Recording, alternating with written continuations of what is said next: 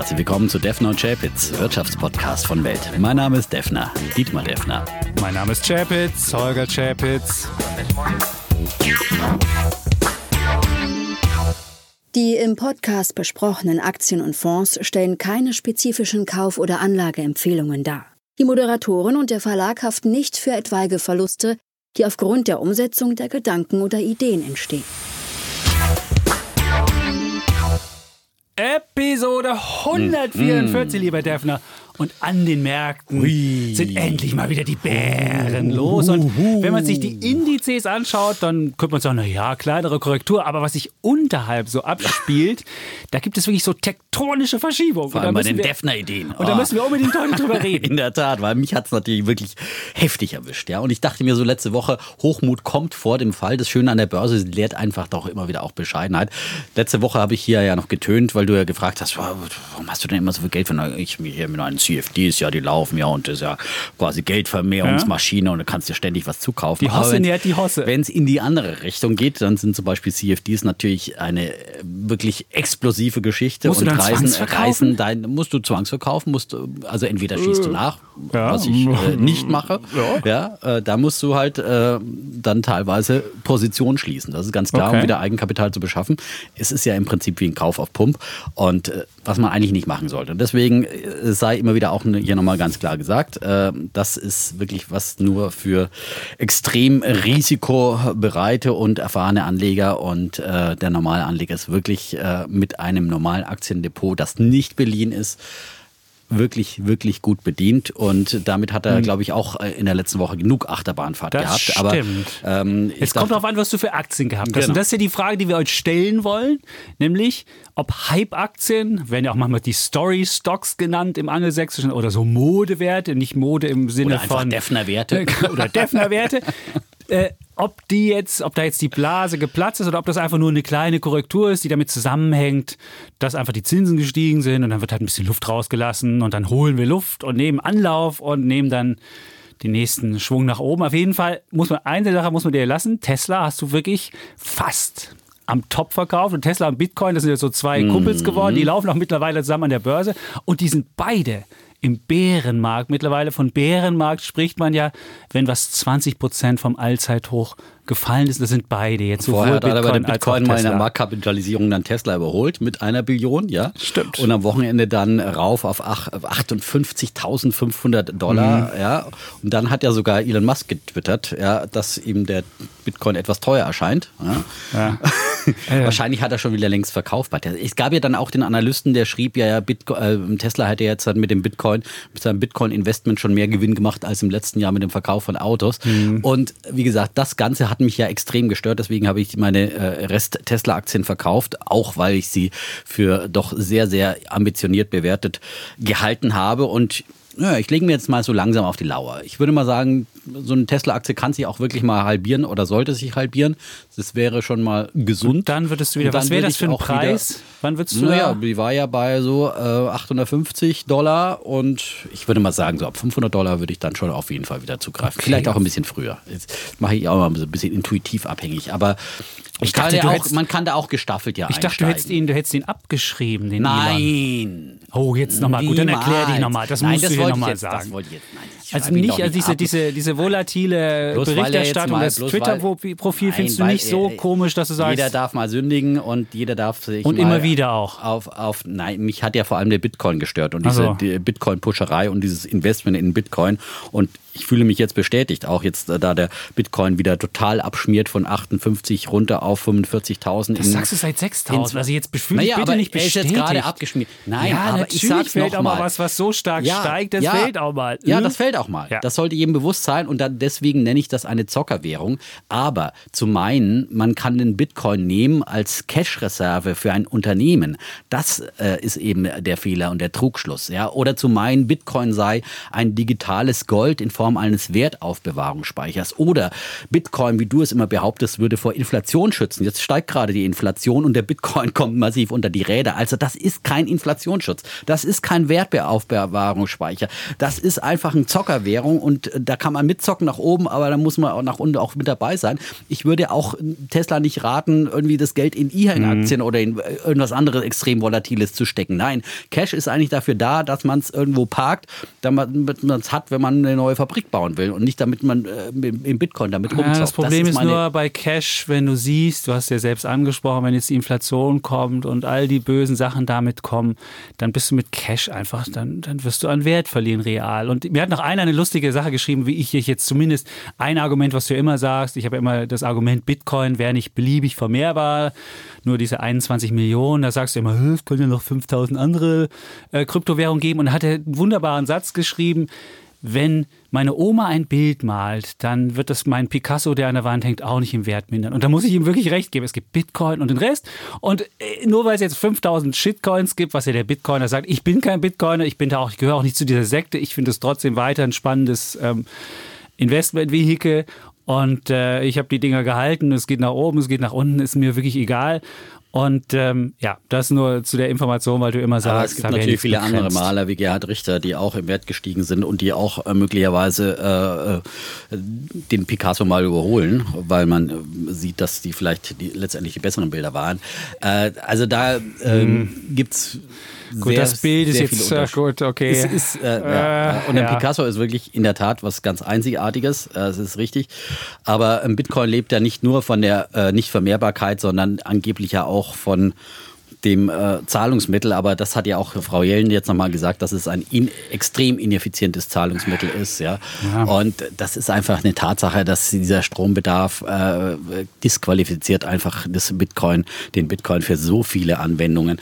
Und ähm, es ist, ist man kann es drehen, wie man will. Also ich, ich finde es einfach ein Spekulationsobjekt. Wer mitspielen will, bitteschön, aber sich dessen bewusst sein, nicht zu glauben, dass mit, mit, warum, wir haben doch jetzt Inflation, müsste doch der Bitcoin Nein, weiter steigen. Die Inflation ist ja noch gar nicht richtig da. Das ist ja, ja bisher nur, wir haben ja bisher nur die, die ersten Anzeichen. Die ersten und was Anzeichen. wir derzeit haben, ja. ist ja die Inflationsangst. Und ich kann die Angst auch wirklich gut nachvollziehen. Ja, das, also das haben wir ja rechtzeitig vorhergesagt. Jetzt, wir genau, waren da, da waren wir uns beide einig. Beide einig so. und auch frühzeitig dran dran, bevor jetzt hier alle das ausrufen, dass jetzt die Inflation kommt, waren wir mit vorne. Vor zwei ja? oder drei Folgen. Die Herolde. Ja. Die Herolde, sehr ja. schön. Nein, aber man kann das ja auch nachvollziehen. Das ist ja folgendes. Wir haben jetzt einen Konjunkturaufschwung und man sah ja, also ich bin ja am Wochenende durch Berlin gefahren, wir sind in den Garten gefahren, haben die Gartensaison ich glaube, am Wochenende ist jeder irgendwie durch Berlin Stimmt. gelaufen oder mit Aber dem Fahrrad du siehst, gefahren. wie die Leute, du siehst, gut, die Leute drehen immer durch, wenn die ersten Sonnenstrahlen rauskommen, wenn Frühling ist. Aber was ich diesmal erlebt habe, ist, ähm, du siehst Rentner mit Coffee-to-go-Bechern und so viel habe ich davon noch nie gesehen. Und du sahst okay, einfach, wie diese. Was ist da jetzt genau das Inflationssignal? Das kann ich dir sagen, dass die Leute, wenn sie jetzt rausgehen, alle sich noch 50 Millionen Kaffees das kaufen. Alles, was offen hatte, war eine Schlange.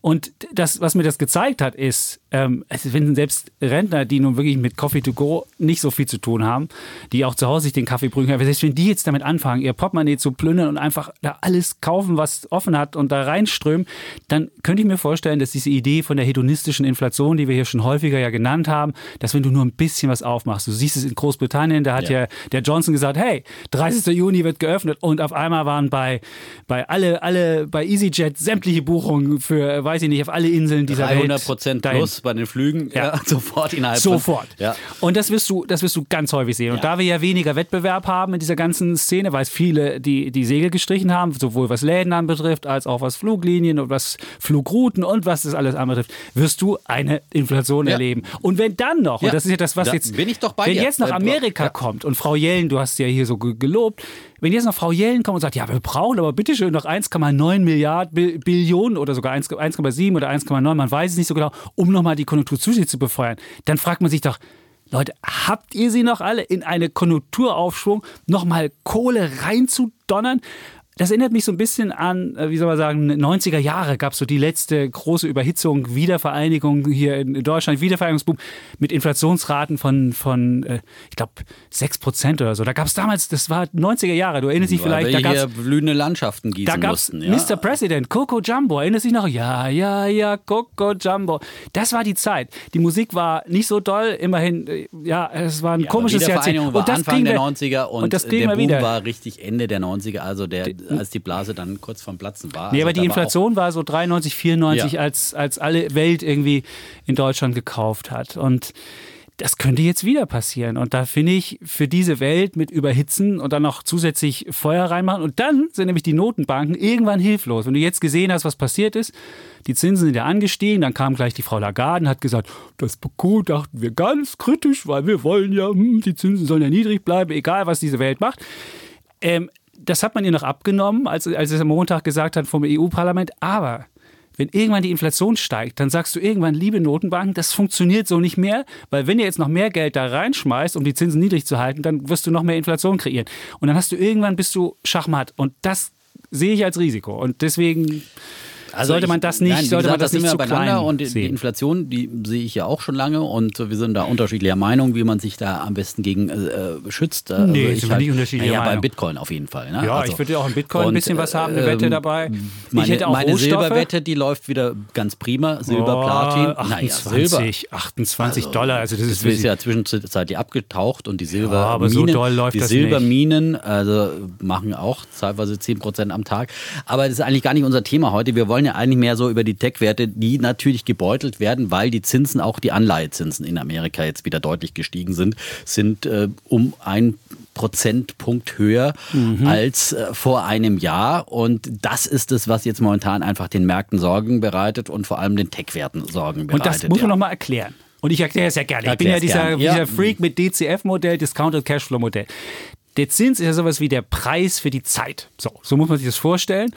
Und wenn der Zins niedrig ist, und er war ja zwischenzeitlich die zehnjährigen amerikanischen Anleihen 0,5 Prozent, das ist ja fast null, dann kannst du sagen, alles, was in der Zukunft passiert, die Zeit, die weit weg liegt, die kannst du ganz dicht dranholen, weil die Zeit ist ja nichts wert. Also Gewinne, die 2030, 31, 32, 34, 35, kannst du schon eigentlich auf heute nehmen, weil die Zeit nichts mehr, nichts mehr wert ist und nichts kostet. Und deswegen kannst du, sind die Unternehmen, die halt in weiter Zukunft Gewinne machen, werden davon dafür bevorzugt, weil diese Gewinne halt auf heute abgezinst, so heißt es im Fachdeutsch, heute mehr wert sind. Und wenn jetzt die Zinsen steigen, dann sind eher die Unternehmen was wert, die heute schon hohe Cashflows und hohe Gewinne machen. Und da ist es nicht so entscheidend, ob die 2025, 26, 27, 28, 29, 30 oder sonst was machen.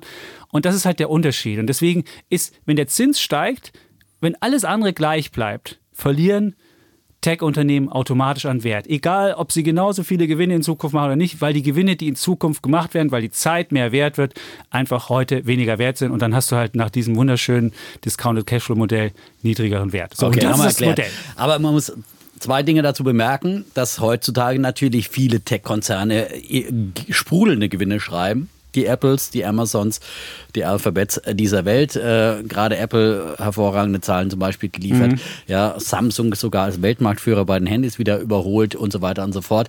Ähm, also da werden die Gewinne jetzt eben im Jetzt geschrieben, nicht wie äh, im Jahr 2000 in, in ferner Zukunft äh, bei vielen Tech-Werten. Und das andere ist, dass äh, Ende der 90er die Zinsen viel, viel höher waren. Ja, äh, die amerikanischen Staatsanleihen 6, 7 Prozent in der Gegend. Ähm, und das trotzdem keinen gestört hat, äh, Tech-Aktien zu kaufen. Also äh, das ist jetzt vielleicht mal kurzfristig ein gewisser Schock an den Märkten, weil jetzt die Zinsen noch rasanter gestiegen sind in Amerika. Und ich glaube auch, ähm, wir werden Ende dieser Woche den Fed-Chef Paul vor dem Kongress hören, dass er da versuchen wird, auch mit Worten zu beschwichtigen. Sie haben ja auch noch Möglichkeiten. Sie können zum Beispiel einfach wieder mit ihrem Anleihekaufprogramm eher äh, länger laufende Staatsanleihen kaufen und dann kann man eben auch diese längeren Zinsen wieder, wieder ein bisschen äh, dämpfen und äh, das werden sie bestimmt machen. Ich glaube nicht, dass die Fed jetzt irgendein Interesse hat, dass die, die Zinsen so unreguliert ähm, am, am Markt nach oben schießen. Das kann nicht ihr Interesse sein. Auch wenn jetzt hier man rauskommt und wieder ein bisschen Geld ausgibt, trotzdem die Nachwehen dieser Krise, dieser Pandemie, die stecken allen noch. Und da gibt es viele einfach Verlierer, viele Unternehmen, die auf der Strecke geblieben sind, viele Arbeitsplätze, die verloren gegangen sind, etc.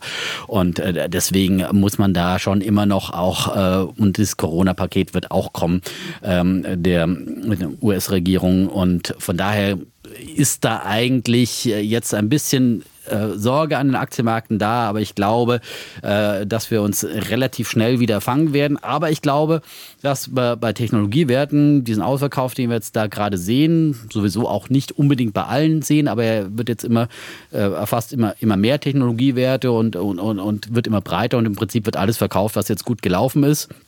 Ähm, auch erneuerbare Energien und äh, ja, digital wäre und, und warum die, die Stay-at-Home-Aktien. Nein, warum sind, denn, warum sind erneuerbare Energien anders? Sind natürlich anders, weil, weil es andere Sektor anders? sind, ja, weil sie teilweise eben auch die machen auch äh, Gewinne erst in der Zukunft. Da geht es genau um das gleiche nicht. Prinzip. Da geht es um das gleiche Prinzip. Viele Solarkonzerne haben hervorragende Gewinne mittlerweile. Also Cinco Solar, die ich hier immer wieder nenne, die ich selber habe, haben jetzt aktuell einen KGV von 16, ja, sind auch extrem verprügelt worden, extrem zurückgekommen und was äh, brauchen die für was brauchen die für, für Güter zur Herstellung? Hast du mal drüber nachgedacht? Dieser ganze Boom basiert darauf, dass du Rohstoffe brauchst. Jetzt kannst du dir den Rohstoffsektor ja angucken. Kupfer über 9000 pro Tonne.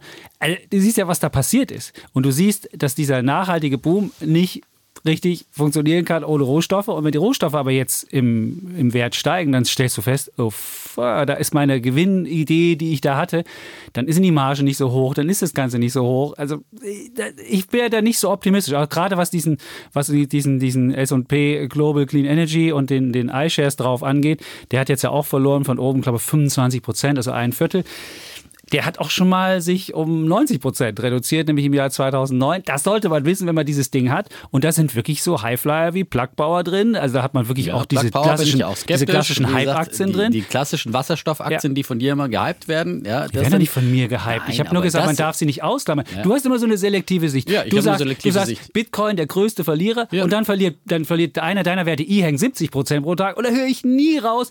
Also bei Bitcoin war 60 Prozent das, das größte da mal, Das hat auch bei Facebook einer geschrieben, finde den Fehler, Bitcoin ja. wird äh, kritisiert ja. und E-Hang wird ge so ist es ganz genau. Ja, und da musst du auch mal deine einfach mal unterscheiden. Nein, aber da muss man doch einfach mal unterscheiden. Äh, man kann doch ein Unternehmen mit einem Geschäftsmodell, das möglicherweise die Welt verändert, wie ein äh, Flugtaxi, das bereits fliegt, kommen wir ja auch noch zu E-Hang vielleicht nochmal ganz genau im, im Detail, Haben vergleichen sehen, mit, einer, mit einer Kryptowährung, das null Cashflow erwirtschaften wird, das eigentlich die Welt nicht braucht, dass man weder als Zahlungsmittel braucht, noch als Wertspeicher tauglich ist, weil es innerhalb von ja, wirklich. aber ich kann es immer wieder nur wiederholen, weil der offenbar ist nicht gesehen wird. Ja, was ist das für ein Wertspeicher? Der 16.000 Dollar. Der Wertspeicher in, ist, der, der besteht der, im Netzwerkeffekt, der besteht darin, ja, dass wenn, da nicht wenn dieser Wertspeicher 20 Prozent verliert ja. in zwei Tagen, das was ist das vor. für ein Wertspeicher? Wenn er vorher Nein. irgendwie 40 gewonnen hat, kann er auch 20 verlieren. Aber das ist doch kein Wertspeicher.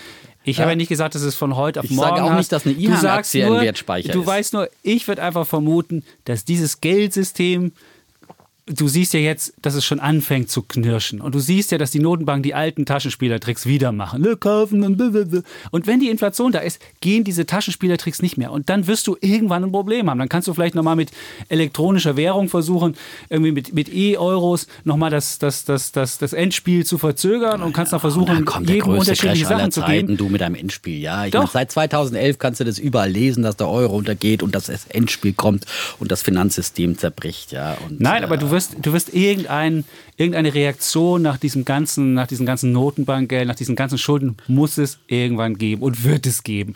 Und irgendwann kommt das. Irgendwann kommt der jüngste, jüngste Tag, ja, genau. Ja, und dann so. wirst du dich verantworten müssen vor dem Herrn. Ja für all deine Schulden, die du aufgebürdet hast. Dann werden sie gesühnt. Dann kommt nämlich der Schuldensühner. Ja, der Schuldensühner, ja? ganz der genau. Der Sensenmann so und der Schuldensühner. Ja. ja, wir haben in Deutschland ja auch schon gesagt, 50 Milliarden dieses Jahr nochmal wenn wir noch oben drauf packen auf die 190, die wir eh schon haben. Klar, du wirst sagen, kein Problem, Geld kommt vom Himmel geregnet und sonst wie. Irgendjemand muss es zurückzahlen oder es muss weginflationiert werden. Also irgendwas muss passieren. Ja, Inflation wird kommen. Äh, Aber du brauchst eine richtig kräftige meine, Inflation, damit es naja, wegkommt. Ich meine, die Bundesbank sagt jetzt schon, in Deutschland können wir dieses Jahr 3% kriegen. Würde ich auch mal teilen. Äh, das ist so. natürlich deutlich über dem EZB-Ziel. Die Notenbanken werden es auch äh, zeitweise zulassen. Das sie werden es zulassen müssen. Sie werden es zulassen müssen. Ja. Siehst du, und was passiert ja, genau. Ja, und dann werden wir etwas stärkere Inflation bekommen. Siehst und dann ist wieder unsere Frage, wie sind wir richtig aufgestellt? Ja, ich sage mit guten Aktien. Äh, auch vor allem aus dem Technologiesektor. Und ich glaube, dass die äh, guten Technologiewerte, und ich glaube einfach, deswegen ist es dieses, was ich sage, ja, äh, so nach dem Motto, du magst die Welt, wie sie ist. Ich finde halt manche Aktien überbewertet, ja, weil mhm. sie eben kein vernünftiges, an meine zukunftsfähiges Geschäftsmodell haben, wie irgendwelche Wasserstoff-Hype-Aktien, äh, die irgendwie Wasserstofftankstellen bauen, wie Nell. Aber meiner Meinung nach wird man keine Wasserstofftankstellen im großen Stil brauchen, weil Wasserstoff ineffizient ist, weil sich Wasserstoff nicht durchsetzen wird bei PKWs und weil es dann auch kein flächendeckendes Wasserstofftankstellennetz geben wird. Ganz einfach. Ja, das gleiche glaube ich von Bitcoin. Auf der anderen Seite glaube ich an, ähm, an E-Auto-Hersteller wie Tesla, zu teuer momentan, aber natürlich immer noch sehr interessanter Artikel jetzt auch in der Welt äh, von einem äh, Wagniskapitalfinanzierer, der halt auch wieder schreibt, Apple ist, äh, Tesla ist äh, um eine Fahrzeuggeneration den deutschen Autobauern voraus und äh, Apple wird äh, in ähnliche Dimensionen vorstoßen und auch den deutschen Autobauern das Leben schwer machen. Kann man heute lesen. Tome heißt er, glaube ich. Ne? Ja, ja. ja. Ähm, spannende Geschichte. Und ähm, so, und deswegen finde ich, man muss sich momentan einfach jedes, was man im Depot hat, genau anschauen und einfach nochmal hinterfragen, ist das jetzt wirklich eine Aktie, an die ich glaube? Glaube ich, dass äh, deren äh, Geschäftsmodell im besten Fall die Welt verändern wird, aber vor allem auch zukunftsfähig ist. Äh, bei den Technologieaktien und bei den Standardwerten ähm, muss man halt sich fragen, ist es zukunftsfestes äh, Geschäftsmodell und liefert es mir wenigstens vielleicht dann solide Dividenden? Ja? Ist es ein guter Puffer in meinem Depot?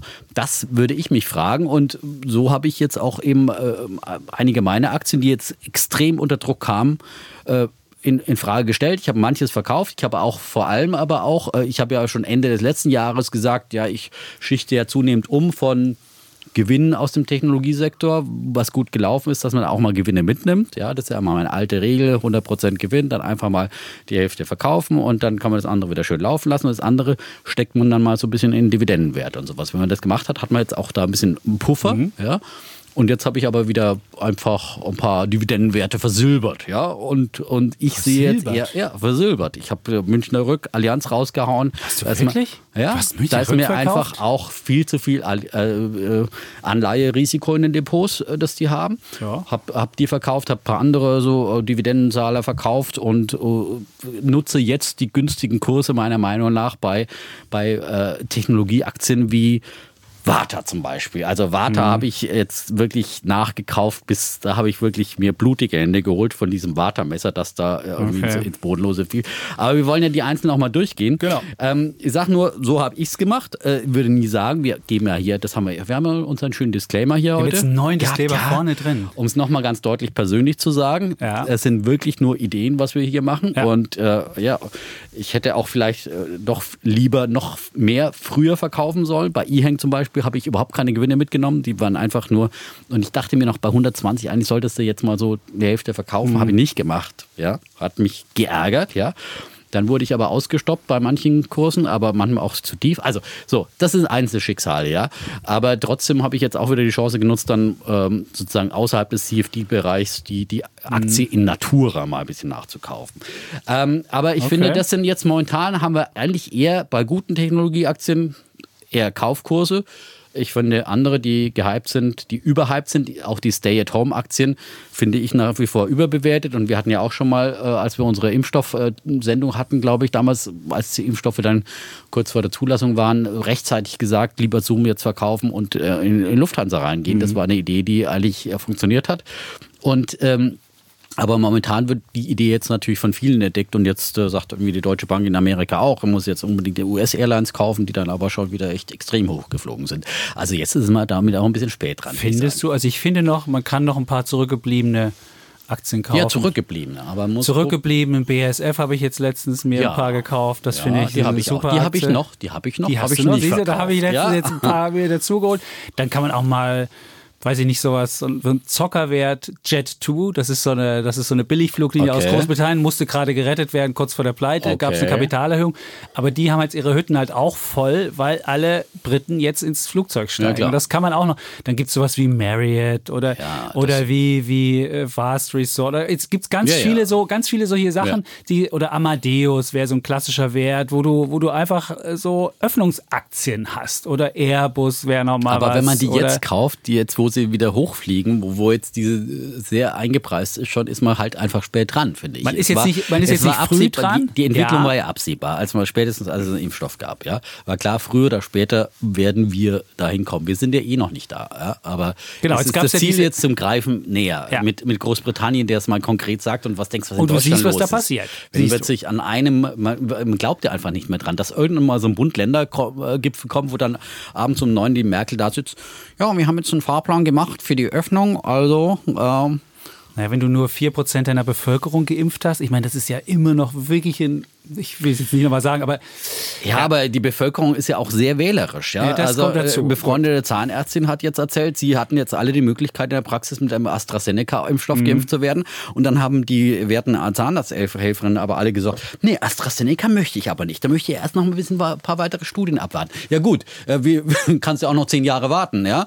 Und dann, also das ist halt dann auch ein bisschen das äh, Jammern in Deutschland auf hohem Niveau. Ja? Also du wirst, wenn, wenn, die, wenn du morgen, also wenn du morgen einen Termin bekämst und die würden dir sagen, Mensch, Dietmar, AstraZeneca, ja. würdest du sofort nehmen? Ja, natürlich würde ich nehmen. Gut. Ist doch kein Problem, ja. Also äh, hat man halt. Äh, ja, darfst ja nicht nach Südafrika fahren. Mein Gott, das kommt halt vor. Mein Gott, da hast du halt Brasilien ausgenommen und Südafrika solltest du besser nicht Urlaub machen. Hast halt so eine Liste, wo du halt besser nicht hinfährst. Aber kann man machen. Äh, ja. Es geht auch nicht in erster Linie, dass man jetzt äh, sofort Aber die nach Südafrika haben alles, Urlaub was macht. Kommunikation ja anbetrifft, ich war in Südafrika, ich war in Brasilien. Ja. ja, natürlich sind immer die schuld, aber äh, den Einzelnen trifft schon auch eine Verantwortung. So. Gut.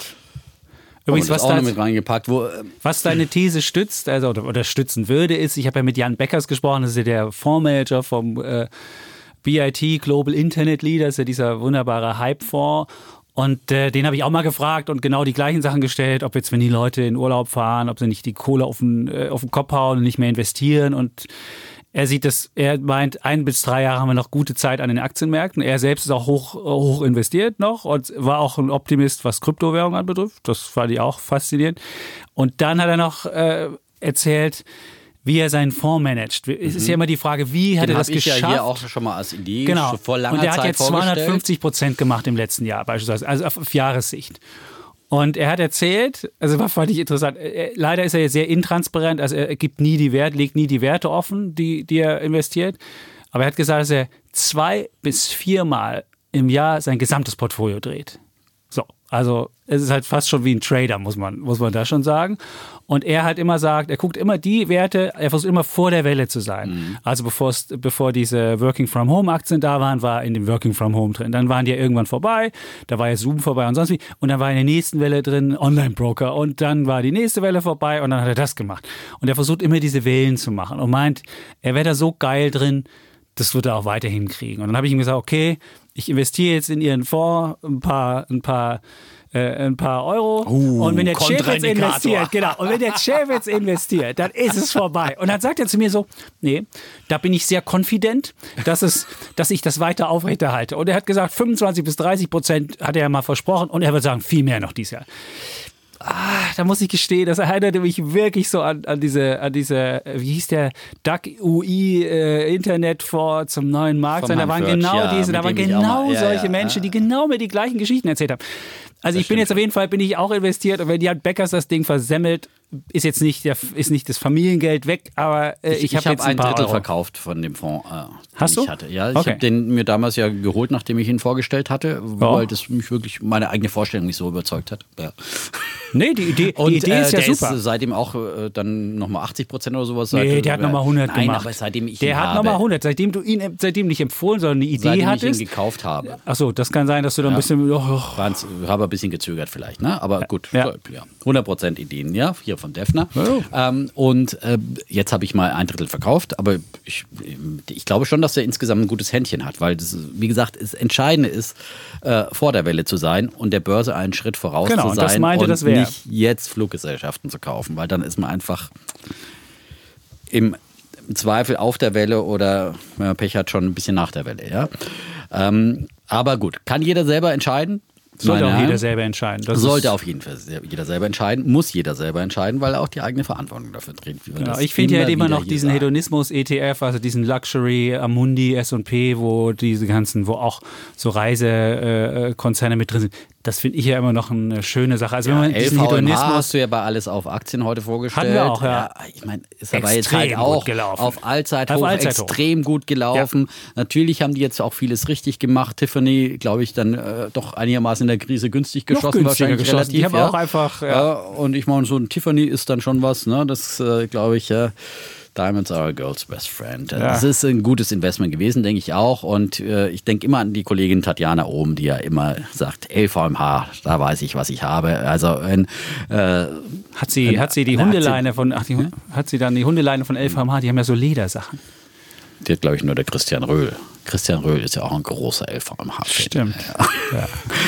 ähm, aber Gut, dann ähm, besprechen wir jetzt mal die Einzelwerte. Besprechen die wir, wir mal noch ein paar äh, Defner-Ideen hier. Ein paar Defner-Ideen. Ja. IHANG war ja die erste Idee. Da gab es ja, da gab's ja diese ähm, Hedgefonds-Studie, ähm, wo, naja, insinuiert wurde, würde ich mal sagen, dass da Betrug vorliegt. So, also es waren ja ich glaub, 33 Seiten. Ich habe mir den, den Bericht mal durchgelesen, was, was ja immer bei diesen Hedgefonds-Studien der Fall ist. Man, jeder kann sich runterladen, also er ist frei verfügbar, damit auch möglichst viele Leute es auch lesen.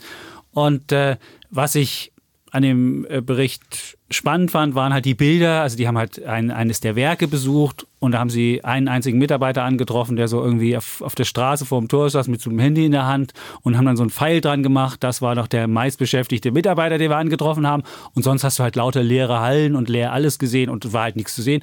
Und sie haben halt so ein bisschen den Eindruck vermittelt, ja, irgendwie äh, scheint da scheint die nicht richtig äh, ja scheint da nicht richtig Betrieb zu sein und vielleicht erzählen die uns mehr als da war. So. Und das äh, ja haben sie ganz gut aufgeschrieben. Die Aktie ging 70 Prozent nach unten hat sich am nächsten Tag wieder ein bisschen erholt aber ist eigentlich hat sich nicht wirklich wieder erholt so richtig weil sie ist jetzt wieder im, im, im Sinkflug und ja weiß ich nicht. Du hast dir als, als hm. Aktionär hast es wahrscheinlich dir genauer angeguckt.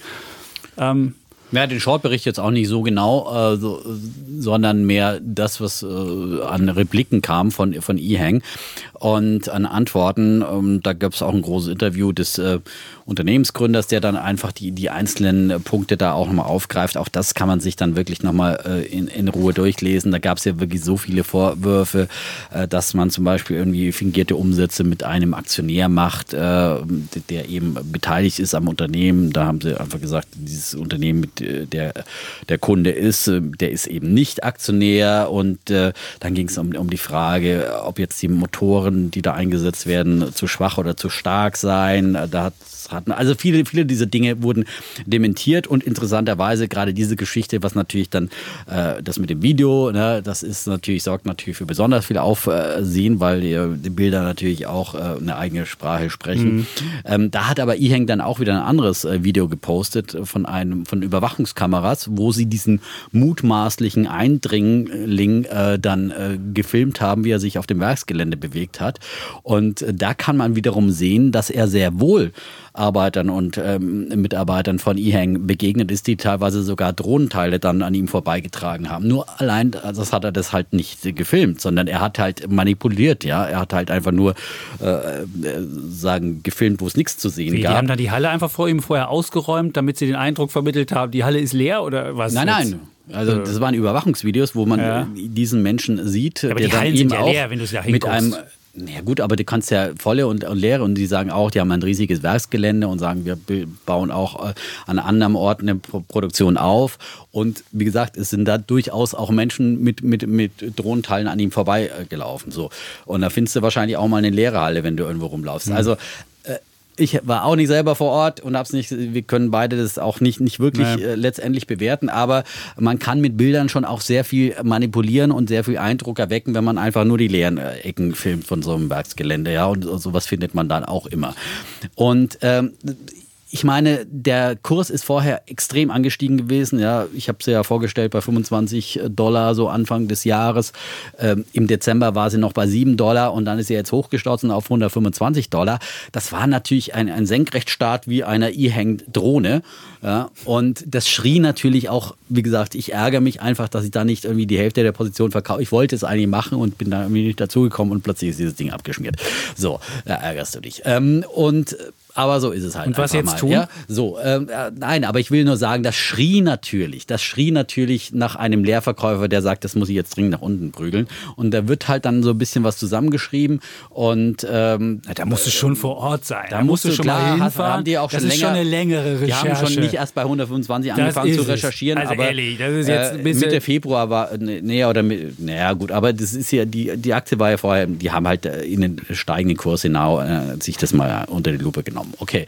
Äh, dazu sind auch Leerverkäufer da, dass man auf kritische Punkte aufmerksam macht. Aber ich persönlich glaube einfach, äh, dass da vieles vielleicht überbewertet wurde und dass es nicht irgendwie jetzt hier, es ist kein Fall Nikola, wo man wirklich irgendwie so irgendwie suggeriert, dass da irgendwas fliegt, was nicht fliegt. Man kann sich zum Beispiel, wer interessiert ist, also diese Dinger fliegen ja wirklich so. Sie sind in mehreren, in mehreren chinesischen äh, Städten, in mehreren Ländern sogar äh, gibt es Testflüge. Sie haben 10.000 Testflüge unfallfrei absolviert in äh, mit Menschen drin. In, mit, mit und ohne Menschen. Okay. Also die weil das war ja auch ein Vorwurf, ohne Menschen. Dass es angeblich mit Menschen nicht fliegen würde, weil die Motoren zu schwach wären. Ähm, das kann man sich zum Beispiel, ganz interessant, wer immer jetzt Interesse hat an, an, an, an E-Hang, sollte sich bei YouTube ein, ein Video anschauen von äh, Galileo aus dem Hause Pro7. Die haben nämlich äh, am, am 2.2. diesen Beitrag eingestellt lief wahrscheinlich ein paar Tage vorher in der Sendung oder am gleichen Tag. Autonome Taxidrohne Galileo-Reporterin Anne wagt den Probeflug.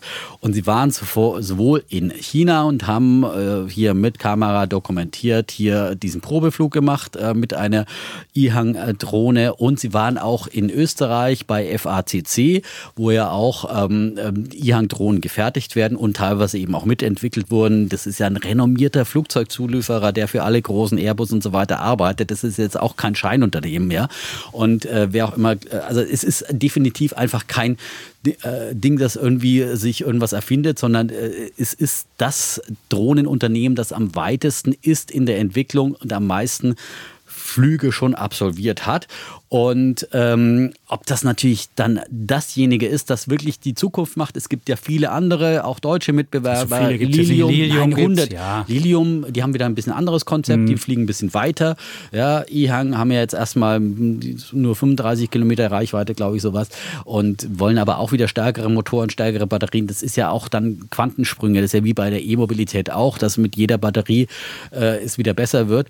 Ähm, aber entscheidend ist doch, dass man da schon mal in der Luft ist und und da einen Vorsprung hat. Die haben auch im ähm, Handelsblatt neulich, da gab es so eine Patentaufstellung von, von Drohnenanbietern. Also das waren die absolut führend und ähm, kann man sich wirklich äh, mit beschäftigen. Und für mich waren das jetzt eher wieder Nachkaufkurse. Ich habe da wieder nochmal, nachdem ich teilweise ausgestoppt wurde bei CFD-Positionen, aber die Aktie in echt wieder nachgekauft und die ist jetzt weiter volatil. Die wird auch volatil bleiben, weil solange so ein Shortseller im Markt ist und das hat sich bei Tesla. Es erinnert mich wirklich an die Anfangszeiten von Tesla äh, hier in unserem, nicht in Anfangszeiten, aber als wir im Podcast angefangen haben, über Tesla zu sprechen, als die Aktie viele solche auch, Short-Angriffe. Ja, wo ja. es solche Short-Attacken gab, wo die Tesla-Aktie damals enorm unter Druck kam und ähm, damals eben bis auf 180 Dollar runter und das Ganze vor dem Split, also muss man mhm. nochmal durch fünf dividieren, also auf 40 Dollar umgerechnet. Dafür konnte man eine Tesla-Aktie kaufen. Und jetzt ist eine IHANG-Aktie bei 40 Dollar, die wird so schnell nicht auf 800 Milliarden Marktkapitalisierung steigen, aber ich glaube, dass es jetzt eher,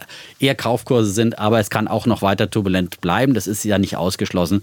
Ähm, aber ich glaube, sie sind einfach führend in dem Markt und äh, das ist dann schon äh, eine Marktkapitalisierung von ein paar Milliarden wert. Ich weiß gar nicht, wo sie jetzt aktuell Zwei, liegen. 2, irgendwas 2, Milliarden. Das ist eigentlich kein, kein großes Geld, keine Überbewertung für, für sowas, das, äh, ein Unternehmen, das so weit ist. So. So viel. Gut, Ian. Dann haben wir noch Warta. Das ist ja auch einer meiner Werte. Mhm. Die habe ich ja irgendwann mal, weiß ich noch, ich glaube zu 90 oder so hier auch mal vorgestellt. Ja, dann hast du sie auch noch mal vorgestellt. Die waren ja hier.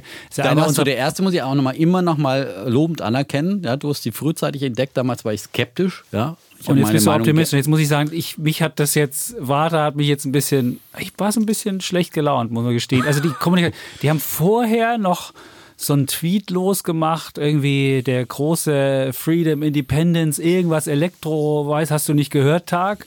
Haben sie versprochen für den Tag, an dem sie Zahlen vorlegen. Und jeder hat dann spekuliert im Markt, was heißt denn das? Wollen die uns jetzt sagen, dass sie groß in den Markt für Autobatterien einsteigen? Da hatten sie ja auch irgendwie ähm, äh, Zusagen von der EU, Subventionen und so weiter. Und alle haben gedacht, oh, jetzt kommt was ganz Großes.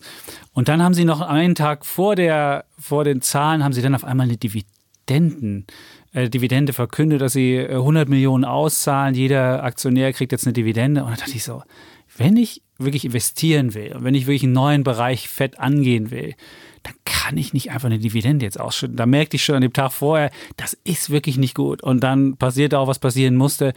Die Aktie ist am Tag, als die Zahlen, die waren ja gut, die Zahlen, aber der Ausblick war mäßig bis saumäßig. Vielleicht war es auch untertrieben, man weiß es nicht. Auf jeden Fall ist die Aktie dann nochmal gefallen und seitdem ist sie eigentlich jeden Tag mit unter den Verlierern zu finden. Und nicht, dass ich jetzt verkaufen würde, ich würde langfristig jetzt an dem Ding festhalten. Aber ich finde so ein bisschen die, die, die richtig coole Equity-Story, dass sie jetzt ihren Erfolg bei den, bei den kleinen Batterien, die für diese AirPods oder für andere Kopfhörer da sind, wo sie einen wirklichen Erfolg gemacht haben, dass sie das jetzt fortsetzen und möglicherweise die Technologie auch irgendwie auf, auf, auf Elektromobilität ausweiten und dass sie da nochmal einen richtig neuen Hebel reinbekommen. Das ist, diese Idee ist erstmal, ja, erstmal dahin. Und deswegen finde ich, ist die Aktie diese ganz großen Sprünge, meines Erachtens, wird die nicht erleben. Da, da bin ich ganz anderer Meinung. Ich bin bei dir, was mich auch wirklich genervt hat, war dieses, die Marketinggeschichte. Das war ja wirklich so eine Luftnummer. Da wollte man, da haben sie einen Eindruck erweckt, ja, äh, indem sie diesen Independence Day am 18. Februar ausgerufen haben. Das ist der World Battery ja, Day übrigens. Das ja. ist, den und, gibt es wirklich. Und das war ja dann ein Hype, der entstanden ist und alle haben rumspekuliert, was kommt denn da? Wird jetzt mhm. Warta endlich die große Autobatterie mhm. vorstellen oder noch irgendwas total epochemachendes? Also wenn man so Erwartungen anheizt, dann muss man irgendwas auch liefern. Ja? Da mhm. haben sie gedacht, wir machen jetzt mal einen auf Apple oder auf Tesla mit dem Battery Day und dann irgendwie so eine Luftnummer zu starten und dann sagen, Edge Badge, ja, äh, und wir haben jetzt einen neuen Markenclaim, Empowering Independence, ja, das war dann der Gag, ja, den man Tage vorher an, anhypt, ja. Äh, also diese Marketingabteilung, die sollte sich mal wirklich ein, äh, sie muss mal einbestellen. Also das ist wirklich eine Einbestellt. Ein, ein, ein, einbestellt, ja, sehr schön. Ja. Und auf der anderen Seite das Management, das dann wiederum ein wirklich total, die kommen ja aus Elwang, aus dem Schwabenländle, ja, also an der Grenze zu meiner Heimat Heimat, ja, äh, nahe an äh, der, meiner fränkischen Heimat, ja, aus dem hohelohischen äh, Frankenland, ähm, das zu Baden-Württemberg gehört. Und da macht man ja eher konservative Prognosen. So würde ich jetzt einfach mal diese Prognose einschätzen. Ja, die Marketingabteilung ist wahrscheinlich irgendwo zugezogen. Ähm, und deswegen haben sie halt einfach nur diese 940 Millionen Euro Umsatz, äh, Umsatz plus von 8 Prozent prognostiziert. Und äh, im Vorjahr waren es ja 47 Prozent Umsatzzuwachs ohne die Haushaltsbatteriespart, die man dazu gekauft hat. Und das Geschäft brummt bei Warta mit den äh, Knopfbatterien. Äh, das ist ja, Apple verkauft ja gar keine, äh, gar keine äh, äh, Kabel-Ohrhörer äh, mehr, sondern äh, im Prinzip ist das jetzt der Airport, äh, den Warta beliefert und die anderen. Mit Samsung hat man einen jahrelangen Liefervertrag abgeschlossen, ja im August, ja. Und jetzt kommen wieder Analysten und sagen, ja, aber die haben ja Konkurrenz wie Samsung SDI. Ja, aber ich meine, Samsung bestellt von Warta Batterien, Knopfzellen. Also ich meine, ähm, die haben schon eine einzigartige Marktstellung. Da muss man sich nicht so viel Sorgen machen. Und die werden in diesem Jahr viel stärker durchstarten. Die haben jetzt eine konservative Prognose gemacht. Aber dass jetzt die Analysten kommen, das ist, was jetzt die Erwarte-Aktie seit Tagen unter Druck bringt. Ja, äh, die, es gibt keinen Analysten mehr, der kaufen sagt. Bärenberg ist als letztes umgefallen und hat jetzt von Buy auf Hold herabgestuft. Die haben immer wenigstens noch ein Kursziel von 130 Euro. Ähm, aber äh, Warburg Research, äh, die haben von 85 auf 3 82 nochmal runtergestuft, eben mit dem Argument, ja, zunehmende Konkurrenz. Und das hört man jetzt schon wirklich so lange, ja. Und trotzdem hat Warta, das hat man im letzten Jahr vor allem die ganze Zeit gehört, trotzdem hat Warta dann den Liefervertrag mit Samsung wieder ähm, unterschrieben und sich im Zuge dessen eben auch im Patentverfahren übrigens geeinigt. Ähm, und äh, das sind wirklich, äh, Analysten sind in dem Fall wieder mal die totalen Kontraindikatoren. Und wenn keiner mehr kaufen sagt, dann muss man die Warta-Aktie kaufen. kaufen. Dann sagt der Defner kaufen. kaufen. Und ich habe wirklich jetzt die letzten Tage gekauft, bis die Hände blutig waren, diese, in dieses mhm. fallende Messer gegriffen und heute mm. nochmal immer wieder, und ich habe bei 130 angefangen, jetzt habe ich runter bis unter 110, die ging ja heute bis auf 106 runter. 105,10. Habe vieles genau andere, zu sagen. Ja, ja. und habe vieles ja. andere verkauft und habe einfach jetzt hier Warte aufgekauft, dass ich jetzt aufgekauft. Dabei, aufgekauft. Jetzt ich glaube, ich bin jetzt bald, ich bin bald im meldepflichtigen Bereich, ja. bei Warta. So ich guck mal, ob du schon bei der Ownership hier auftauchst, ja? bei Bloomberg. so schnell geht es nicht. Nee, die Montana Tech Group ist noch der größte. Okay, Und dann, okay. äh, nee, Nein, aber der es ist wirklich, also ich habe gedacht, das kann es nicht geben. Das solche Ausverkaufspreise. Da muss man einfach zugreifen, ja. Und dann haust du dann irgendwie sowas raus wie Münchner Rück oder was auch immer, was ich dann so Wirklich? dafür verkauft oh, habe. Selbst die Hälfte ich, ähm, Tele Telekom, die halbe Telekom-Position musst du auch dran glauben. Die ja? ist doch noch gar nicht durchgestartet. Die ist die noch Telekom, nicht durchgestartet, die ist doch, die ist doch tot am Loch seit, seit alles, Wochen. Was ich liquidiert, was ich liquidieren konnte, um hier. Ey, Defner, du, du ich mache alles falsch, was äh, ist also, jetzt nicht dir, die Regel. Ja? Dir ich, glauben die Leute, dir vertrauen die ja, Leute, dir ja nicht, folgen die Leute. Also man Nein, muss jetzt nochmal sagen, diese wunderbaren Tech-Aktien wie E-Hang, wie Derivata, wie Genau. sie alle heißen, das hat in einem Standardportfolio, ich, würde es nicht zum Standard- oder Basisportfolio, das ist, gehört zum Venture-Portfolio. Und jetzt muss man sich als junger Mensch, kann man wahrscheinlich sein Venture-Portfolio 30 Prozent kann man wahrscheinlich seines, seines, seines äh, Portfolios kann man auch in diese Venture-Position machen. Da habe ich kein Problem mit. Wenn man etwas älter ist, würde ich vielleicht nur 10 bis 15 Prozent da machen. Aber das ist ein Venture-Portfolio. Und es gibt viele. Gerade wenn man jetzt, ich habe von jemandem gehört, der Fa- Facebook-Gruppen Trade Republic ist, die bringen jetzt ihre Depots, äh, äh, filmen die und zeigen die rein. Und da hast du nur diesen Kram. Es, das ist nur diese Hype-Aktien oder Story-Stocks. Das ist kein Portfolio. Man hat ein Basisinvestment und dann kann man drumherum auch diese Hype-Dinger machen. Und das sollte man nie vergessen. Und diese Sachen, die jetzt Dietmar hier erzählt hat, oh, habe ich meine ganzen Standardwerte verkauft, um mir Nicht weiter ganzen, zu aber kaufen. halben. aber ehrlich, das ist, Ich danke dir herzlich für die Risikobelehrung. Das Das, ist ganz wichtig. Das musst du unbedingt jetzt sagen, Ja. weil äh, ich, dafür habe ich dich hier als Korrektiv, ja. Und äh, wirklich äh, nicht zur Nachahmung empfohlen. Ich sage nur, was ich gemacht habe. Ja? Jeder Ja. muss selber tun, was er äh, für richtig hält. Gut. Aber Warta ist für mich jetzt als Dividendenzahler ja schon fast ein, also ist jetzt für mich die beste beider Welten. Die haben ja jetzt halt mit 2,50 Euro Dividende und bei unter 110 Euro ähm, Einstiegskurs hast du ja schon wieder eine Dividendenrendite von, von äh, um die 2 Prozent. Ja? Da hast du ja schon quasi dann einen Dividendenwert äh, und hast natürlich eine wunderbare Wachstumsstory. Und meine nicht als Fantasie. Dividendenwert. Aber, wieso? Die zahlen Dafür habe ich. Deutsche 2,50 Euro. Telekom oder irgend so ein ja, Kram. Aber Oder weiß bewegt ich sich halt die zurück. Aktie nicht über Jahrzehnte. Das ist halt dann das andere. Ich bin ja auch ein Fan von der Telekom vorgestellt bei all den 21 Ideen für 21. Aber ähm, ich habe so gemacht. Ich würde es. Mhm. auch nicht empfehlen. Ja, und äh, man sollte eigentlich die Positionsgrößen im Depot äh, vielleicht auf 10% begrüß, äh, be begrenzen. Sollte man machen, nach Lehre. Wie eine, Ich- eine Position. Du hast, du hast Die Warta jetzt mehr als 10 Prozent in deinem Depot. Ja. Ja, gut. gut.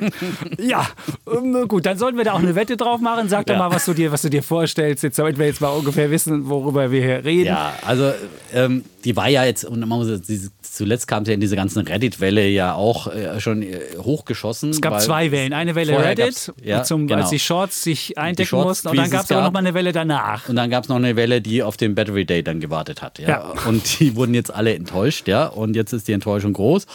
Und wahrscheinlich kommen auch wieder ein paar Shortseller, die das Ganze nochmal weiter nach unten prügeln. Also Warburg Research ist mir der auch in dem Zusammenhang sehr verdächtig. Aber ähm. Verkaufen, haben die gesagt. 83, ja, genau. 83. Also ich meine, Also, also meine Warte, 83. Nein, ich meine, die werden, ich bin fest davon überzeugt, dass in dem Jahr in Sachen e äh, Autobatterie, was von Warta kommt, dass sie vor allem auch von den Haushaltsspeichern. Ich gebe Ihnen mein Nein, Wort, wir haben ja jetzt, Aktie. wir haben ja jetzt die große Umstellung, dass man äh, eigentlich für Ökostrom äh, aus Sonnenenergie, äh, dass man den zunehmend speichern muss, weil man, wenn die Einspeisungen auslaufen, seine, seine Solaranlage nicht mehr so viel bekommt. und dann, Dann kommen die mit ihren Batterien für dann kommst du Ohrhörer und natürlich- machen das? Nein, dann kommst nein, aber Haushaltsspeicher. Ach so, sind das sie sollen auch, sie tun. Da, da sind sie dabei. Das ist ein Riesenmarkt und äh, da, da gibt es so viele Märkte und wenn du so energiedichte Batterien bauen kannst, dann kannst du bestimmt auch prima Autobatterien bauen. Bin ich fest von überzeugt. So.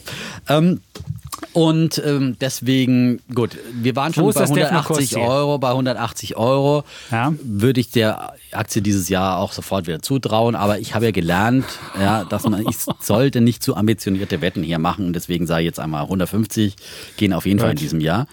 Also ich würde Und sagen 130, würde ja auch zu, aber 150 halte ich für, 130 ist ja dann das höchste Kursziel der Analysten. Ne? Da bist du bei Bärenberg. würde ich auch Ja. denken, das geht noch, aber 150 halte Aber ich für. ich gut, dann würde ich 150, annehmen, nimmst du an? 150. Okay, Wette gut. ist gefixt, äh, wird notiert und dann äh, können wir dann. Und dann haben wir natürlich noch eine andere K plus S, wobei sich das ja schon wieder ein bisschen beruhigt hat. Das ist ja eine der Aktien, ähm, die ja vom ganzen Rohstoffboom profitiert. Der Rohstoffboom ist ja Wahnsinn, was da gerade sich Es ist abspielt. wirklich in allen Sektoren. Es In ist allen wirklich, Sektoren. Äh, ja, also wenn ich mir, wie gesagt, Kupfer über Ja. es ist wirklich und Dr. Kapper, das ist ja immer Dr. Kupfer, das ist ja immer der, das Metall mit dem Ja, PhD, ja. sagt man, also mit dem Doktortitel und die, der, das Metall zeigt ja mal an, was so die Ökonomie zeigt und wenn das Das ist einfach ein wunderbarer Fr- Frühindikator für die, ja, für die Dr. Weltwirtschaft. Kopper, Und die genau. wird natürlich für die explodieren, ja. Aber das ist ja meine optimistische Sicht der Dinge schon immer gewesen, dass wenn wir all diese Damoklesschwerter abhängen und dann noch die Corona-Krise hinter uns lassen, dass uns wirklich ein aber dann kann halt nicht mehr alles Roaring. Twenties dann ja, bevorstehen. aber dann okay, kann halt, wenn das rührt, da kannst du halt nicht mehr. Roared. Und dann mehr, ist halt Inflation der Preis. Ja, so. siehst du. Und dann hast du halt habe ich bestimmte immer Aktien gesagt, nicht mehr. Ja, naja, die, Also die K plus S würde man wahrscheinlich noch haben, aber die, haben jetzt ein anderes Problem. Da kam ja die Aufsichtsbehörde BaFin und hat angeordnet, dass der ähm, Abschluss für 2019 nochmal untersucht wird, weil sie irgendwelche Rohstoffe anders oder, oder Rückstellungen gebildet haben, die ihnen komisch vorkamen. Und nun wird es halt von der Bilanzpolizei, wie das immer so schön im, im Journalistendeutsch heißt, wird das jetzt überprüft. Und ähm, ja, seitdem ist die Aktie zumindest erst ist dann gefallen und seitdem läuft sie so, ja, seitwärts. Wäre das, wär das jetzt auch eine Idee, was du äh, ja, Menschen also da muss ich sagen, wirklich, die, diese BaFin, äh, die verstehe wer will. Ja, ich meine, bei, bei Wirecard schauen sie jahrelang weg bei so offensichtlichen Dingen und jetzt hat, müssen sie K plus S vorknüpfen und sagen, äh, aber, hm, hm, hm. Ähm, also es ging ja um äh, milliardenschwere Wertberichtigungen, ähm, die sie äh, im November gemacht haben, Anfang November, Wertberichtigungen auf Vermögenswerte von rund 2 Milliarden Euro. Und da geht es halt um die, ähm, um die Kali. Äh, Reserven, die man hat sozusagen. Ja, und mhm. die haben sie halt dann, haben sie gesagt, wir haben uns bei der langfristigen Entwicklung verschätzt, der Kalipreise und müssen die jetzt mal anpassen, äh, die, die Werte, die da noch in unseren Bergwerken schlummern. Ja, und das ist dann eine reine Bilanzgeschichte. Also äh, deswegen haben sie halt auf dann, ähm, deswegen muss man dann mit einem Konzernverlust äh, für 2020 rechnen. Ich glaube ja, dass sie bald dann wieder äh, nach oben äh, stufen müssen, so wie sich mhm. jetzt die Rohstoffpreise überall entwickeln und sicherlich auch die Kalipreise habe ich jetzt nicht vor Augen. Aber nachdem ja auch äh, Agrarpreise und andere Agrarrohstoffe anziehen, werden auch die äh, Kalipreise sicherlich nach oben äh, schießen und äh, dann muss man wieder äh, Wertberichtigung nach oben anpassen. Finde ich sowieso dieses ganze Bilanzrecht mit diesen ständigen Wertberichtigungen, wenn du irgendwo, keine Ahnung, äh, ja, kannst du jeden Tag kannst du deine, deine, deine Werte anpassen an, an Marktpreise. Also das ist nie ein richtig aktuelles, stimmiges Bild, aber gut, dass jetzt die BaFin und die Bilanzpolizei damit mal beschäftigt sind, bei dem hochsoliden Kassler Künstler, Unternehmen. Also die sagen halt, wir haben alles äh, richtig gemacht, wir haben äh, das, das, streng nach den Regeln gemacht. Hochsolide, also da würde ja, ich jetzt, ich glaube, also hochsolide, also da würde ich jetzt, das Hoch würde ich mal einfach streichen. Solide. Ich das ist ein Unternehmen, Oh, ja, die sind schon in, in der Vergangenheit aufgetreten. Also ja. hochsolide. Hm. Ja, dann sagen wir solide. Sagen wir solide. Also okay. das ist, was ist doch keine Wirekarten an irgendwie. Nee, an, man sieht ja jeder, der da lang fährt, sieht ja diesen, sieht ja diesen komischen Berg da. Ja, also ja. das sind so, schon konservative Menschen, glaube ich, die da unterwegs sind. Also äh, ich würde da eher denen glauben und ich glaube, dass diese Ermittlungen, ja, dann kommt vielleicht irgendwie und sagen, oh, das hätte er aber vielleicht doch zwei Wochen früher machen müssen und jetzt kriegt er mal ein Bußgeld. Äh, ich glaube nicht, dass das so dramatisch wird für, für manche Analysten, glaube ich schon, musst jetzt dann oh, Wertberichtungen, Kapitalerhöhung geben und so weiter und so fort. Das glaube ich nicht, dass es so kommen wird. Äh, und ich glaube weiter, dass die Story K plus S gerade erst anfängt und, und von dem Agrarboom, der kommen wird, profitieren wird. Und äh, da sind wir uns ja einig, dass es einen großen Rohstoffboom, da, dass der wirklich gerade erst am Anfang ist in allen Bereichen. Und super dass man da Zyklus ein super Zyklus, ja. ja. Und wir haben ja in den Jahren, wann, äh, Mitte der 2010er, wann ging es dann zu 2000?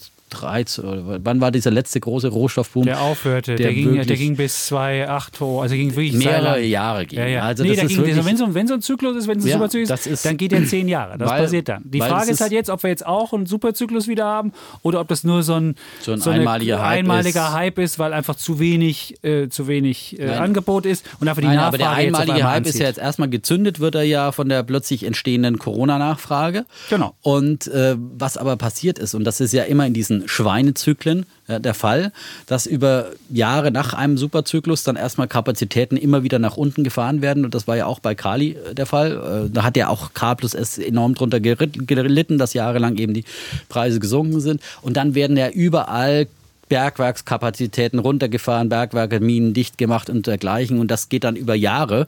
Und wenn dann aber ein Zyklus wieder in Schwung kommt, ja, dann mhm. hast du halt natürlich über Jahre auch wieder eine steigende Nachfrage. Und so schnell kannst du eben nicht wieder mit dem Lichtschalter ein Bergwerk anknipsen, so sondern das dauert, bis du neue Vorkommen erschließt und so und so weiter. Das dauert dann ewig. Und deswegen spricht man hier vom Schweinezyklus, wie es bei ja, Schweinen eben auch ist. Genau, nur die Frage ist, eine neue Schweinegeneration züchten. Oder ist es ein Superzyklus? Schweinezyklus wäre, dann hätten wir so. jetzt nochmal, da hätten wir jetzt nochmal ein Jahr, ein bisschen, bisschen Boom und da wäre es vorbei. Und ist ein Schweinezyklus so kurz? Ein Schweinezyklus geht ah, relativ ich, schnell. Okay, dann habe ich jetzt den Schweinezyklus hier falsch verwendet. Nein, nein, ja. der Schweinezyklus ist richtig verwendet. Aber die aber Sache vom, ist halt, dann, du, du bringst ja wieder hin, die Kapazität, und dann hast du spätestens nach zwei Jahren wieder. Ja. Naja, aber das ist, glaube ich, gerade im Rohstoffsektor kannst du eben so schnell die Kapazitäten nicht erschließen. Oh. Bei Chips vielleicht noch schneller. Da haben wir den gleichen Zyklus, dass die Chipnachfrage jetzt äh, enorm das Angebot übersteigt und dergleichen. Also das sind Dinge, die, glaube ich, schon äh, die äh, nächsten Jahre auf jeden Fall prägen werden mhm. und dann eben auch an den Börsen da in den Segmenten beflügeln werden. Deswegen glaube ich an K plus S. Gut, Jetzt haben wir die Aktien durch, jetzt müssen wir unsere Bullen Das war jetzt eigentlich hier- unser Thema. Wir haben es ja heute nicht so richtig annonciert. Äh, ähm, Da müssen wir drüber reden, hatte ich gesagt. da müssen wir drüber reden. Ist ich das finde Thema schon, heute. das ist ein Thema. Ja, da müssen wir drüber reden. Ja, Jetzt genau. haben die Leute es mitbekommen. Es Aber wir haben, hierher geschafft wir haben gesagt gedacht einfach, haben, das wir müssen mal sein. grundsätzlich, genau, das war jetzt Manchmal unser man Thema. Nicht, dass ihr, grundsätzlich denkt, reden. nicht Ja. dass ihr denkt, das war jetzt noch das Vorgespräch. Ja? Nee, stimmt. stimmt, vielleicht sollten wir das auch mal so ein bisschen klassischer machen, so wie bei Alles auf Aktien, wo wir am Anfang sagen, da heute reden wir über X, Y, Z. Boom. Ja, vielleicht sollten wir das mal machen. Dass man Weiß ich nicht. Weiß, was das- kommt. Weil, aber manche beschweren sich ja immer, dass das Thema dann immer erst zum Schluss kommt und dann wieder keine Und auch Zeit zu mehr ist. kurz diskutiert wird. Das genau. war nur heute haben wir gesagt, wir machen es jetzt mal am Anfang und dann packen wir da alles rein. Und dann haben wir aber noch auch unsere beliebten Rubriken mit Das dabei, stimmt, haben ne? wir auch. Genau. Ich würde und aber noch Bär. einmal- ich will also einmal noch eines, ein- einen habe ich noch.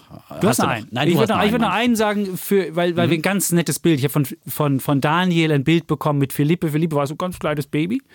Mhm. Und da muss man jetzt mal einen Shoutout sagen, weil er meint, A, das wäre unser jüngster Hörer. Und das Zweite, ähm, er hat schon ein Junior-Depot. Das Kind war Sehr wirklich noch so klein, so neu. Jetzt hau ich das Mikrofon hier fast runter. Er hatte so einen neugeborenen Charme noch.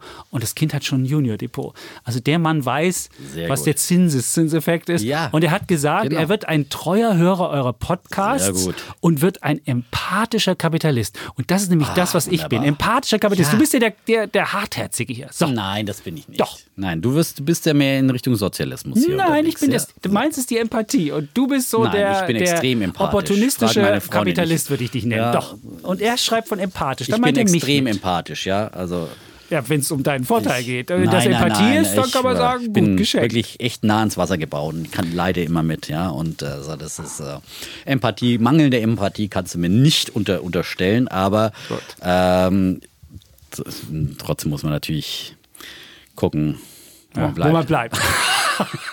ja gut.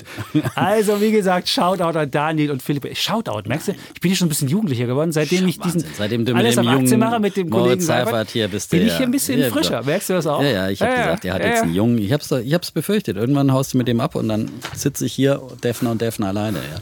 Aber die Leute wird nicht lieben. Ich bin mir ganz sicher, ja- das ist das. Die Menschen lieben das. Nein, so wird es mir auf jeden Fall. nein, so machen wir das nicht. Nein, Wir sind uns also, treu. es ist- Ich brauche ja immer noch ein bisschen diesen, diese Risikobelehrung. Der Mensch, der mich wieder auf den Boden zurückholt, ja, auf den Boden der Realität, Ja. der mir Wasser in den Wein schüttet. Und jetzt und, Und- dich jetzt um deinen Bullen bittet. Und mein Bullen.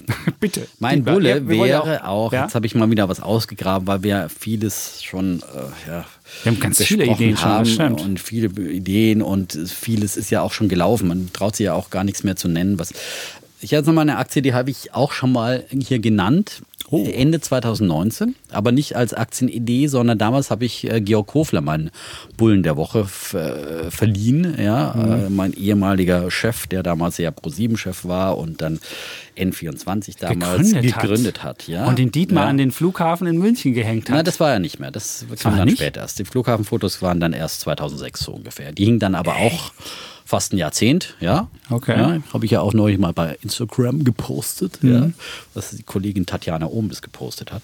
So. Ähm, aber das ist eine andere Geschichte. Und ähm, ja, in dem Zusammenhang hatte ich damals auch äh, The Social Chain erwähnt. Äh, das war was, was damals, äh, wo äh, Georg Hofler damals eingestiegen war. Und äh, die Aktie äh, hat sich jetzt doch gemausert, beziehungsweise das Unternehmen hat sich gemausert. Es war damals noch so ein bisschen in den Babyschuhen, da war es auch noch ein bisschen, wusste man nicht so richtig, was draus wird. Äh, mittlerweile haben die wirklich, liefern jetzt äh, hier äh, News in äh, fast, äh, ja, mehr, wöchentlichen Abstand, muss man sagen, ähm, an ähm, Entwicklungen.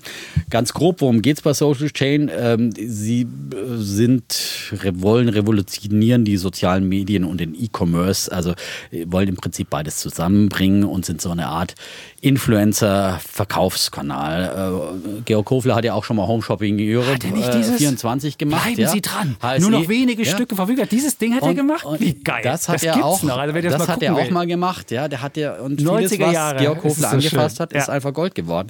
Und jetzt überträgt er mehr oder weniger diese Idee des Home-Shoppings äh, am Fernseher Mhm.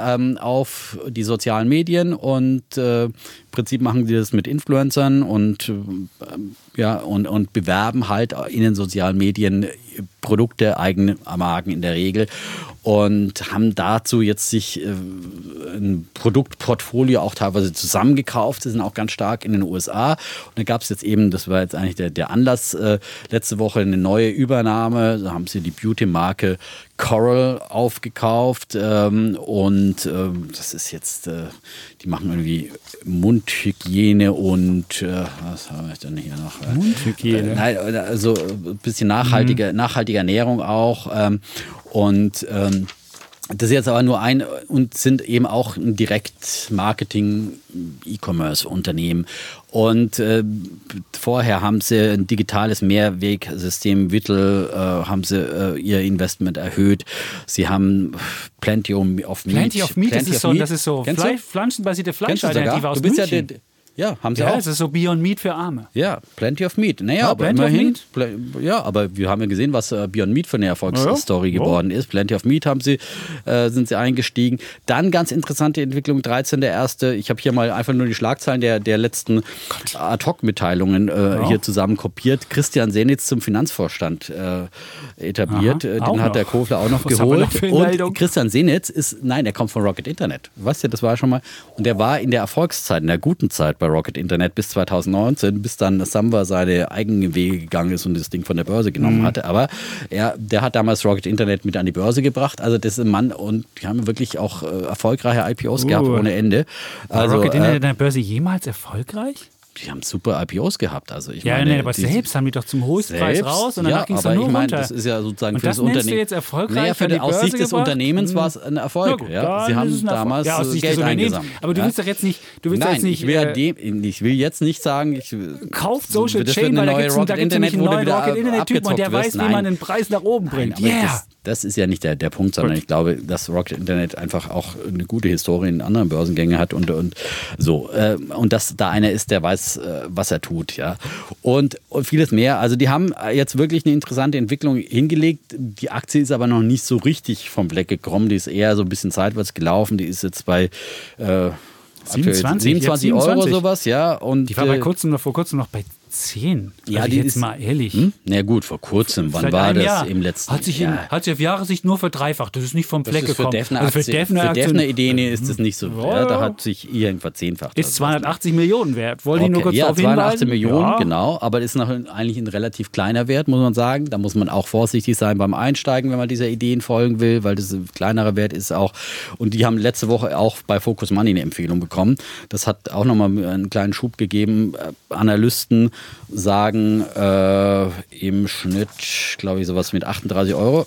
Äh, und äh, Haug und Aufhäuser ist am optimistischen mit 45 Euro Kursziel.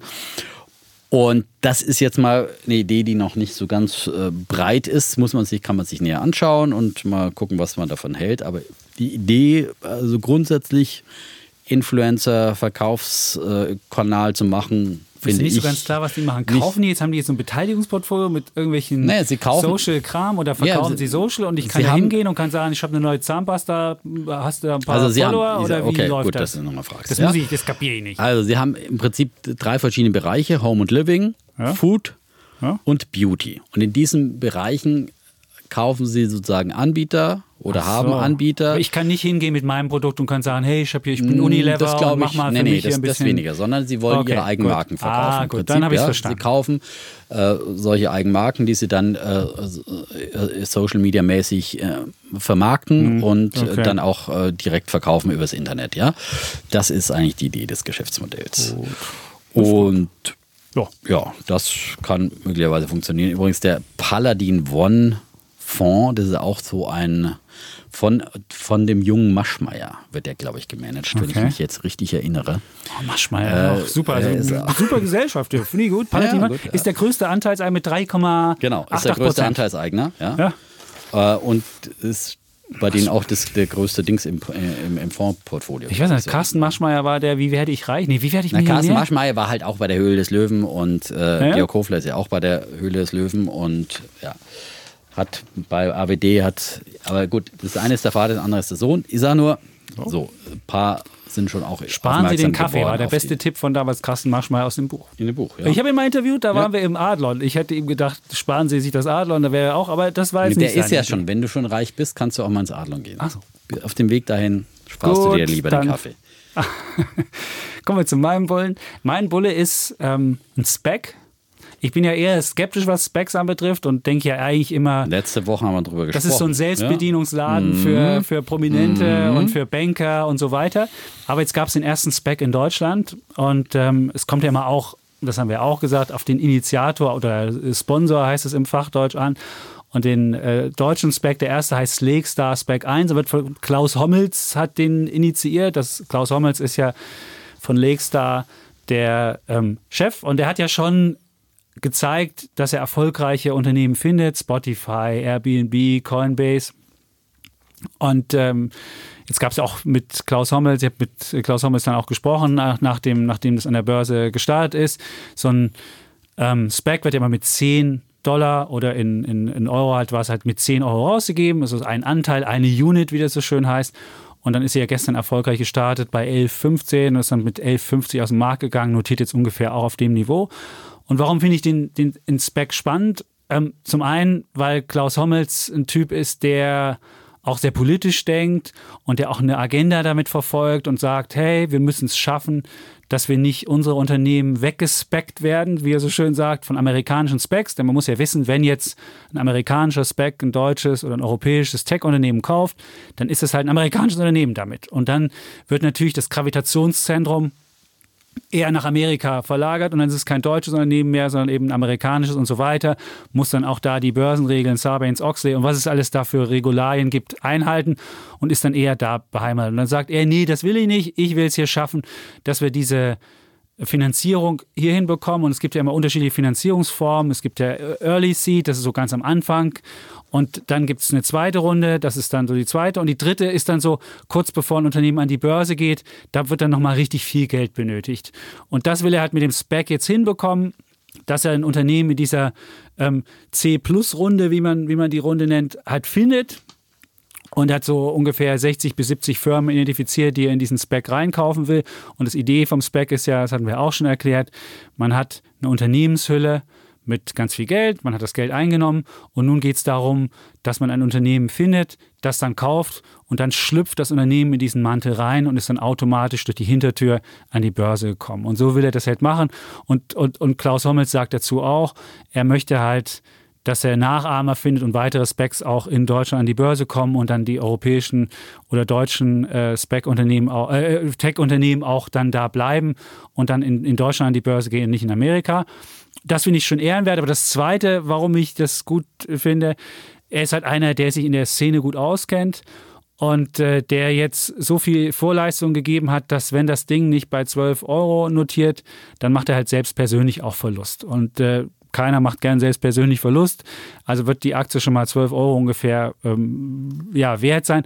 Und ich traue dem auch zu, dass er wirklich was Spannendes findet und dass das dann möglicherweise Wert schafft weil er gute Kontakte hat, weil er den, den äh, Unternehmern, äh, den, den jungen Unternehmern, den Tech-Firmen sagen kann, guck mal, ich habe da schon meine Erfahrung da, da, da. Du brauchst es nicht irgendwie ein halbes Jahr mit irgendeiner Investmentbank um die Welt tingeln und ein normales IPO, sondern mit uns bist du halt in einem Schlag an der Börse und dann brauchen wir das nur zwei Monate dauert der Prozess. Wir können dir genau sagen, der Preis ist X und es ist nicht so, wenn du ein normales IPO machst als Tech-Unternehmen, dann kann die Investmentbank zum Schluss sagen, oh, die Börse läuft halt gerade nicht so gut, du kriegst leider nur den und den Kurs. Und mit einem Spec, das ist der Vorteil auch, weißt du halt von vornherein, was du kriegst. Und ich kann mir vorstellen, dass ähm, Klaus Hommels irgendwas Kluges an Land, an Land bringt. Er hat zwei Jahre Zeit, das zu machen. Wenn das nicht klappt, ähm, kriegen die Leute ihr Geld zurück. Also wer jetzt zu 11,80 einsteigt, kriegt dann nur 10 zurück. Also dieser 11,80, also dieser Aufschlag ist halt der Klaus-Aufschlag, weil man ihm zutraut, dass er irgendwas Cleveres macht. Nur wenn er was Cleveres macht, dann könnte es auch passieren, dass der Spec deutlich an Wert gewinnt. Und ich würde ihm das zutrauen, dass er macht. Ich selbst habe zu 11,30 mir ein paar Stücke gekauft, weniger, also wirklich nur für 300 Euro. Man kann ja heutzutage billig was, was erwerben, um einfach mal das Gefühl zu haben, wie sowas funktioniert und das auch mal zu sehen. Und ich finde, wer da mal das sehen will, wie es geht, kann das auch probieren. Aber wie gesagt, keine Empfehlung, einfach nur eine Idee. Ähm, Lakestar Spec 1 kann man überall wird es gehandelt, auch bei den ganzen Neo-Brokern und wo auch immer. Bulle der Woche. Gerade, äh, Bulle der Woche. Bulle der Woche. Bulle der genau. Woche. Bulle der Woche. Lakestar Spec Lakestar Spec 1. Du kannst noch mal ein bisschen genau Mit. Spec. Mit Speck fängt man Mäuse Ja. und mit Speck Anleger. Schön. Lieber, Du wolltest aber gerade noch einen Gedanken formulieren. Risikohinweis. Ach so. Dürfen Sie gerne bei Zitierung zitieren. Ich Aber du musst ja sehen- mal den Defner. Das Downside ist, ist, ist 11 Prozent ungefähr oder, oder 12 Prozent. Oder wenn jetzt die Aktie bei 11 irgendwas ist, halt irgendwie 15 Prozent. Und das Upside ist halt höher. Und deswegen finde ich, ich gucke mir mal an, was ist Upside, was ist Downside. Und da finde Bei ich. Reuters werden die jetzt offiziell als Blankoscheck-Unternehmen bezeichnet, die Spec-Unternehmen. Ja, die haben ist ja jetzt auch diesen sowas. Begriff äh, so, so Blank Check etabliert. äh, Company, das genau. ist ja aus Amerika, kommt das. Ja. Ja. Gut, ja. Aber Gibt ich meine, dass man das offiziell dann so als Zweckgesellschaft, Synonym benutzt, ja, Blankoscheck-Unternehmen, es gibt verschiedene, Blankoscheck-Unternehmen, es gibt verschiedene ähm, Ideen. Ich wollte bloß noch ergänzend zur Social Chain AG, dass ich diese Aktien auch selbst im Depot habe und zwar schon ja eben seit fast damals. Danach, als ich da Georg Kofler vorgestellt habe, habe ich mir die irgendwann mal ein paar Stücke auch ins Depot gelegt, auch nicht so viele. Ähm, und das nur noch mal als Hinweis auf mögliche Interessenskonflikte. Cool. Für die BaFin, die uns ja sicherlich Meinst du, die hört zu? Stimmt, wo die jetzt streng jetzt, sind, wo wo der streng Dienst ja gesagt hat, ja. so geht das nicht. Erstmal K plus S und jetzt mal durch- Deffen und Chapitz. Ja, muss man mal durchgreifen. Schaut euch die mal an. Ja. Ja. Ja. Hört euch die also, mal an. wir machen hier alles ordentlich, ja, weisen hin auf mögliche Interessen. Und selbst Ja. wenn der Kollege nur 300 Euro investiert hat, Ist ein Interessenskonflikt. ist ein Interessenskonflikt, ja. Ja. Ja, also, aber wie gesagt, und sonst immer die Idee, dass wir hier nur Ideen präsentieren. Das Gut. ist ganz, ganz wichtig. Kann man gar nicht oft genug zu sagen. Müssen wir noch schnell zwei Bären machen, äh, bevor wir hier aber irgendwie- zu den Specs, eins wollte ich noch sagen. Ich habe gestern mit Marc Tüngler drüber gesprochen, äh, in der Börse am Abend. Kann man sich, glaube ich, bei Welt.de auch nochmal anhören. Der ist skeptisch grundsätzlich zu Specs, ja, als Anlegerschützer. Sagt natürlich, das Mhm. Wird ist halt intransparent, ja. Ja. Sagt aber, wenn man investieren äh, würde, dann sollte man sich den Track äh, Record anschauen. Also das würde ja jetzt für Klaus Hommels dann sprechen. Und dann habe ich ihn gefragt, würden Sie Klaus Hommels dann investieren? Er hat gesagt, nein, aber da würde er auch nicht investieren. So, so viel da. Kennt den Klaus nicht. Das ist ein, aber Rheinländer, ich glaube rheinische auch- frohe Natur und so. Es ist wirklich. Ich, und ich finde, er sagte auch, Tüngler hat auch gesagt, aus gesamtwirtschaftlicher Sicht ist es natürlich eigentlich wichtig, weil ich meine, wenn es die anderen machen, musst du halt irgendwie mitmachen. Ja? ja, nicht nur das, sondern du hast halt ein Finanzierungsinstrument, was Ja, der Altmaier seit 100 Jahren Ja. nicht hinbekommt. Nein, du, kriegst du ja, mit so einem vor allem, wenn, ich meine, vor allem, wenn einfach in Amerika dieses Ding genutzt wird, musst du es einfach hierzulande auch machen, weil es kann nicht sein, dass wir noch weiter ins Hintertreffen kommen. Die kaufen ja? uns sonst weg. Ja, Die kaufen uns genau. die Unternehmen weg. Genau. Das ist das, das ist ja schon immer passiert jetzt. Und jetzt fangen wir gerade an, wieder ein bisschen Aktienkultur zu entwickeln und ein bisschen Geld in den Kapitalmarkt. Dann können wir vielleicht künftig auch wieder mal so äh, Highflyer-Unternehmen wie BioNTech oder CureVac dann auch in Deutschland an die Börse bringen. Wäre großartig, ja. Aber ja, wir sind auf dem Weg dahin, ja. Und entwickeln eine tolle Aktienkultur. Ähm, Der Aufnahmekollege guckt schon etwas, etwas ungehalten. Wir Das ist ja etwas, ich, er? aber ich, ich Okay. glaube, wir sollten hier ein bisschen das Tempo erhöhen. das Tempo erhöhen, ja. Also dann habe ich schnell noch mein, mein äh, Bären der Woche aus der glorreichen Welt der Kryptowährung, meine Damen und Herren. Kommen Sie und staunen Sie. Hier wird Gewinne, gewonnen, Gewinne, gewonnen, gewonnen, gewonnen. Ja. Äh, Die Kryptowährungen haben es ja letzte Woche in die Heute-Show geschafft, ja. Die Heute-Show? Das, das ist ja auch ein untrügliches Zeichen dafür, dass ein Hype wirklich sehr groß ist, ja. Sowas wie die Bild-Zeitungstitelschlagzeile. Mhm. Und die haben wirklich einen sehr, sehr großen Blog zu Bitcoin und Kryptos gemacht. Haben Auch drüber lustig gut. gemacht, könnte ich mir vorstellen. Lustig gemacht Lustig, ja, natürlich, ja aber klar. auch so ein bisschen erklärt. Eigentlich war ganz Sie? gar nicht so schlecht, ja.